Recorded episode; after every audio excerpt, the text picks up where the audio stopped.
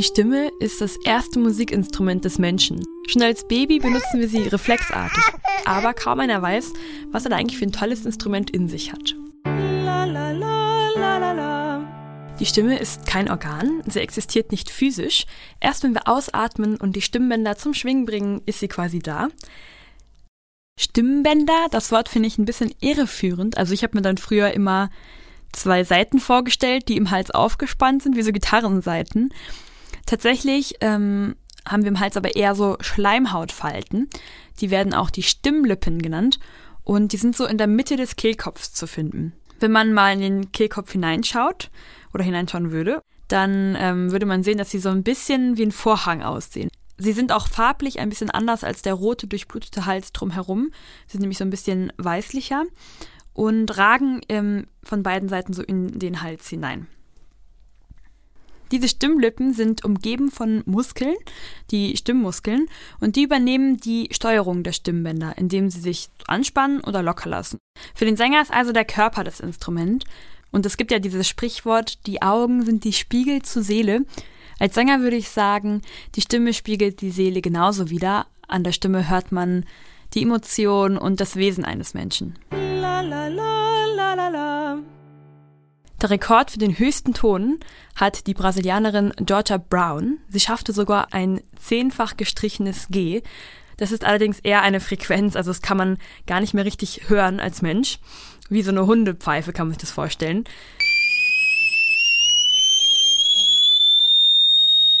Der lauteste Schrei ist 129 Dezibel laut. Das ist lauter als ein Presslufthammer und lauter als Donner. Also man merkt schon, wir haben ordentlich Kraft in der Stimme. Operngesang ist ja auch über einen riesigen Orchester drüber zu hören. Das liegt daran, dass wir unsere eigenen Resonanzräume im Gesicht haben und in der Stirn, die Nebenhöhlen und die Stirnhöhlen. Und die funktionieren wie so ein selbstgebautes, körpereigenes Mikrofon. Mi, mi, mi, mi, mi. Seit ich denken kann, liebe ich Singen. Aber ich mochte Operngesang nie. Und deshalb, als es dann zu meiner Instrumentenwahl kam, habe ich mich auch erstmal für die Blockflöte entschieden. Ähm, aber kein Instrument konnte mich besonders lange halten. Ich habe dann auch noch Klavier und Bratsche gespielt und alles immer nur so zwei, drei, vier Jahre durchgezogen und dann gewechselt. Mit 14 hat meine Mutter mir dann eine Gesangsstunde bei einer Sängerin aus unserem Dorf geschenkt. Und das war total verrückt. Also da musste man ganz viel lauter komische Geräusche machen und laut sein und aus sich rauskommen. Wow, wow, wow, wow. Spritzige Zitrone. Und die Lehrerin war auch super beeindruckend, einfach super fröhlich und over the top und hatte roten Lippenstift. Und ich war einfach nur eingeschüchtert. Also ich war fasziniert, aber vor allem richtig eingeschüchtert. Ich habe mich drei Wochen lang nach dieser Probestunde nicht zurückgemeldet und meine Lehrerin dachte bestimmt auch schon, äh, ich komme nie wieder. Aber die Faszination hat gesiegt und seitdem bin ich jede Woche zum Gesangsunterricht gegangen und nur Heiserkeit konnte mich abhalten, hinzugehen. Ich bin jetzt Studentin und die Faszination für Gesang ist aber wie am ersten Tag immer noch total geblieben bei mir. Aber auch ein großer Respekt die Stimme ist nämlich super persönlich. Wenn einem sein Stimmfach, sein Timbre nicht gefällt, dann kann man sich ja nicht einfach ein neues Instrument kaufen, eine Stradivari oder so, sondern das, womit man geboren ist, da muss man auch beibleiben. Und vor Leuten singen fühlt sich für mich immer an wie so ein richtiger Seelenstriptease. Ich gehe mit zitternden Knien in die Mitte der Bühne. Alle Augen sind auf mich gerichtet. Es gibt eine erwartungsvolle Stille. Ich habe nichts als mich und mein Atem. Ich nicke der Pianistin zu. Ich bin bereit. Oder bin ich? Da. Da gleich kommt mein Einsatz. Ich konzentriere mich. Ich stelle mir den ersten Ton vor.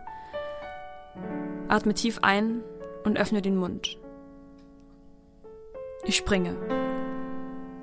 Ich komme in den freien Fall. Mein Körper spannt sich an, jetzt kann ich eigentlich nichts mehr tun, als nur noch zu vertrauen. Und ich werde aufgefangen von meinem Zwerchfell und in die Luft geschossen. Und da ist er, der erste Ton. Und wenn dieser erste Ton geschafft ist, dann geht alles gut dann können alle weiteren Töne sich darauf aufbauen. Dann habe ich etwas, woran ich mich festhalten kann. Aber auch nach so vielen Jahren ist ein Auftritt und dieser erste Ton immer eine total aufregende Sache für mich. La, la, la. Mit unserer Stimme sind Menschen seit Jahrhunderten sehr kreativ. Und vieles, was schädlich klingt, ist aber gar nicht schädlich. Da gibt es zum Beispiel die Pfeiftöne. Das ist, wenn Opernsänger besonders hoch singen. Das berühmteste Beispiel dafür ist eigentlich die Königin der Nacht.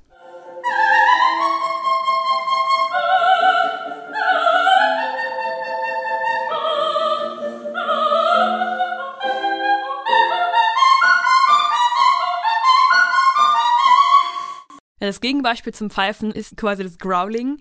Das kennen wir aus dem Heavy Metal. Das ist, wenn die Stimme gebildet wird im Kehlkopf, in den Kehltaschen, gar nicht in den Stimmbändern selbst.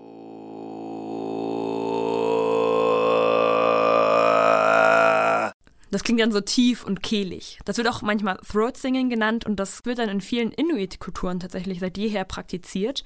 Und das klingt super schädlich. Ich dachte auch immer, das kann gar nicht sein, dass das gesund ist. Aber es ist tatsächlich eine sehr gute Stimmhygiene.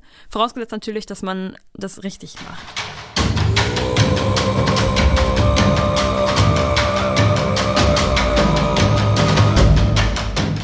Super coole andere Technik ist der Obertongesang. Das ist, wenn man mit der Stimme quasi zweistimmig singt als einzelner Mensch. Das funktioniert so, dass ein Ton unten gehalten wird und dann drüber durch die Resonanzräume ein, einzel ein anderer Ton oder die Obertöne rausgelöst werden und quasi einzeln ähm, hörbar sind und einzeln fungieren, also dass sie auch äh, eine eigene Melodie singen können oder so pfeifen. Das klingt dann eher wie so ein mystischer Klang über dieser Stimme drüber. Das war's mit dieser Folge über Gesang. Ich bin Tabea Wilkins und ich hoffe, ich konnte euch einen schönen Einblick in die Wunder der Stimme geben.